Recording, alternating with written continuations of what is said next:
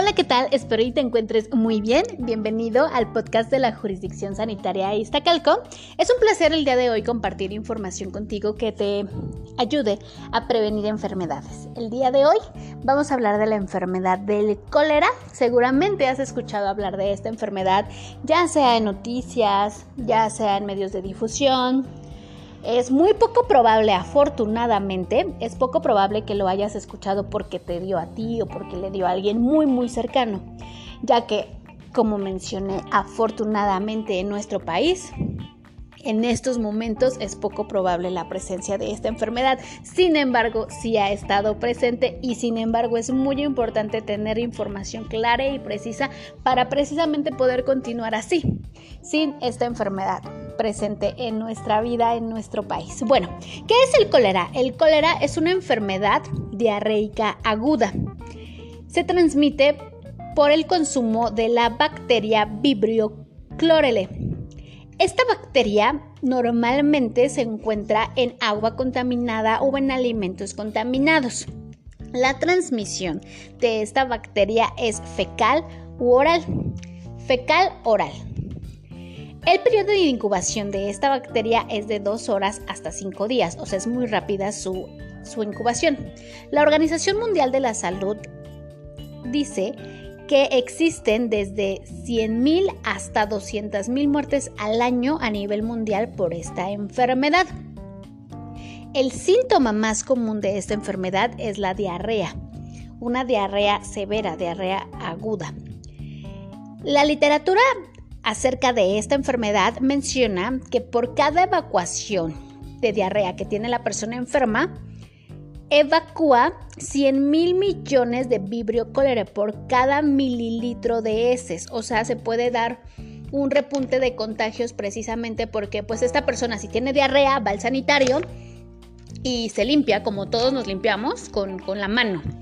A veces no se no tiene un correcto lavado de manos, a veces porque no se conoce la información, a veces simplemente porque no se quiere realizar o a veces porque no existen los mecanismos, no hay agua, no hay jabón en algunas zonas rurales que es donde más se da este tipo de, de enfermedades o en zonas donde escasea precisamente el saneamiento básico. Y entonces con estas manos va a preparar un alimento o va, se va a lavar al río y toda esa contaminación pues llega a otros lugares donde así se hace el contagio.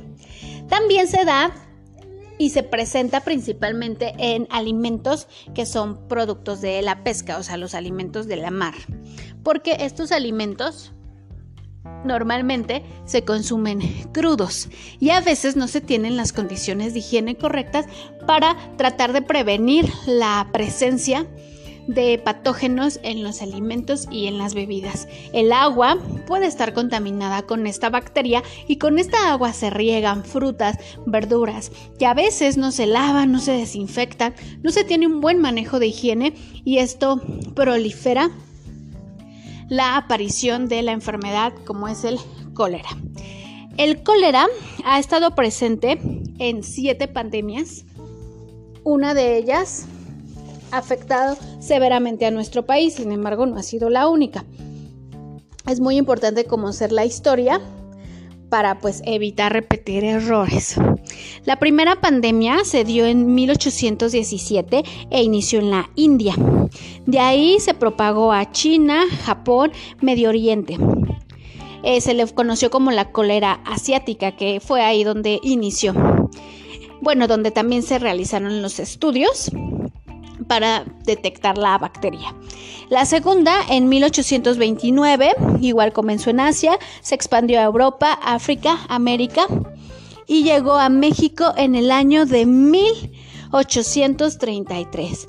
Anota, apréndete esta fecha, 1833, la pandemia de cólera en México. Entró por vía agua, o sea, por los puertos, principalmente por el de Tampico, y el de Campeche.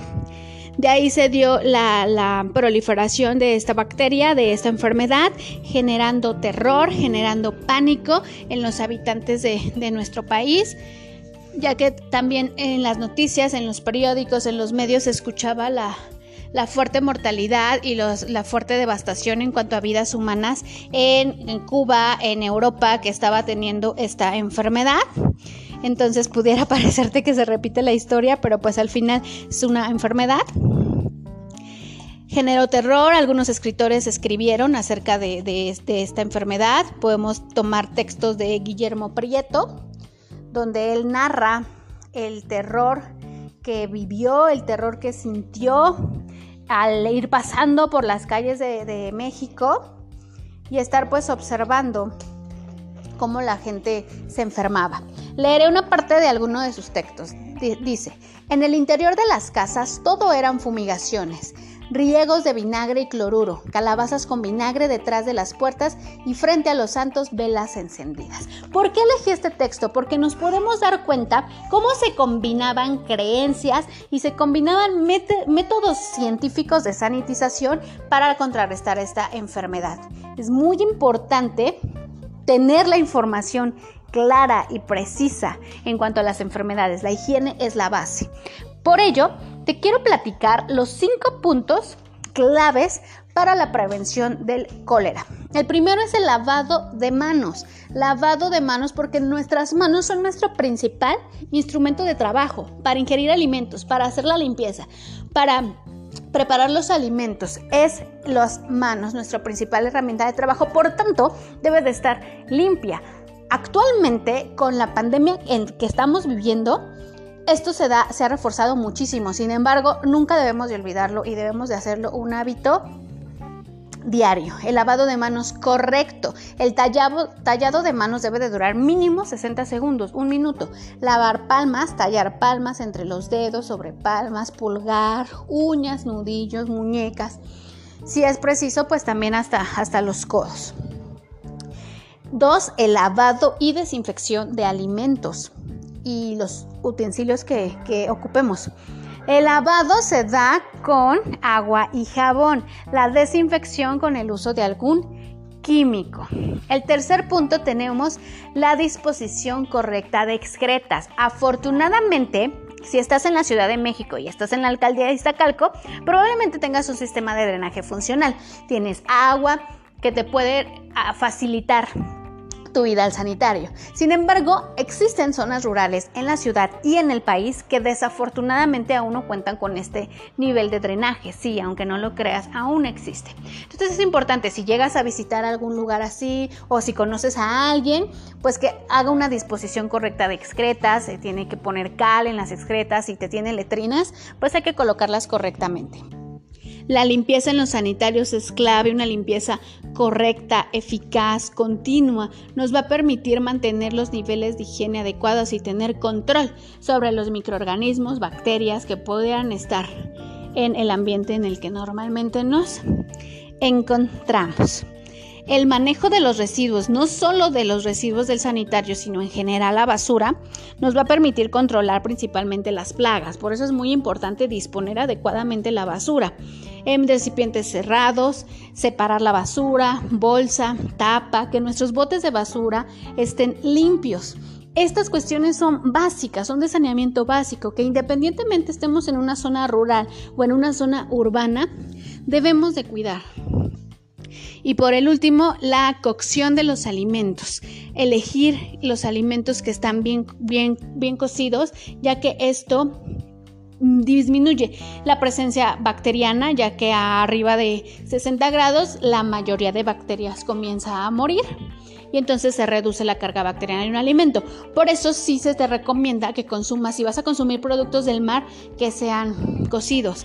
Evitar consumir productos del mar crudos como los ostiones, algunos ceviche, si no estás seguro de la cadena, porque de la cadena que hubo detrás de ese alimento, que estuvo en refrigeración, de dónde vino, que se manejó correctamente, porque a lo mejor en tu estado, en tu alcaldía no hay presencia, pero a lo mejor de dónde viene el marisco sí, o a lo mejor esa persona que preparó fue a algún lugar de visita, regresa y puede traer contaminantes. Entonces es muy importante pues no volverse obsesivo, pero sí cuidadoso, porque esta enfermedad, si no se trata correctamente o si es severa, puede causar la muerte. Entonces, Información es poder. En términos médicos, manejan la regla de los 5 para casos sospechosos, es decir, cualquier persona que tenga diarrea, pero debe de cumplir la regla de los 5, que es debe de ser debe de tener 5 años o más. Debe de tener más 5 evacuaciones o más en un día y su cuadro clínico no debe de pasar de los 5 días. Eso sería para un caso probable, caso sospechoso, porque vamos, diarrea puede ser un síntoma de muchas enfermedades. Sin embargo, ya la confirmación se hace con un estudio, con un coprocultivo. El tratamiento, pues es muy importante que el médico sepa exactamente qué está tratando. Por eso es de suma importancia no automedicarnos y acudir al centro de salud para ya tener una un diagnóstico de un profesional en esta área. Como el síntoma principal del cólera es la diarrea, se da una deshidratación por consecuencia de. Por ello es muy importante hidratarse, ya sea dependiendo de la severidad del caso, ya sea por, vida, o por vía oral o por vía intravenosa. Esta diarrea que se caracteriza por ser abundante, clara, fétida, que a simple vista pudiera compararse con el agua de arroz se da porque la bacteria, repito su nombre, Vibrio chloral, esta bacteria suelta toxinas, suelta sustancias, pues así como nosotros como somos seres vivos también soltamos sustancias, las bacterias también. Estas se llaman toxinas. La toxina que sale de esta bacteria en específico que causa el cólera, esta toxina hace que eh, las células que recubren el intestino saquen más agua. Entonces, como hay un exceso de agua, lo que se produce es una diarrea acuosa y una deshidratación. Es muy importante que tengamos claros estos conceptos tan básicos en cuanto a las enfermedades. En el 2001, la Organización Mundial de la Salud quitó a nuestro país México de la lista de los países con cólera sin embargo, entre el 2010 y el 2014 se han presentado casos, más de 180 casos entre los estados de Hidalgo, la Ciudad de México, Sinaloa, San Luis Potosí y Nayarit, teniendo la mayoría de casos en el estado de Hidalgo. Entonces es muy importante que conozcamos las formas de prevenir esta enfermedad y que no sea un caso común en las zonas en donde vivimos. Cuídate, cuida a tu familia. Es muy sencillo prevenir enfermedades y lávate las manos, limpia, maneja adecuadamente la basura, come alimentos sanos e inocuos. Cuídate, al cuidarte tú nos estamos cuidando todos. Saludos, espero que tengas un excelente día hoy con más información acerca del cólera.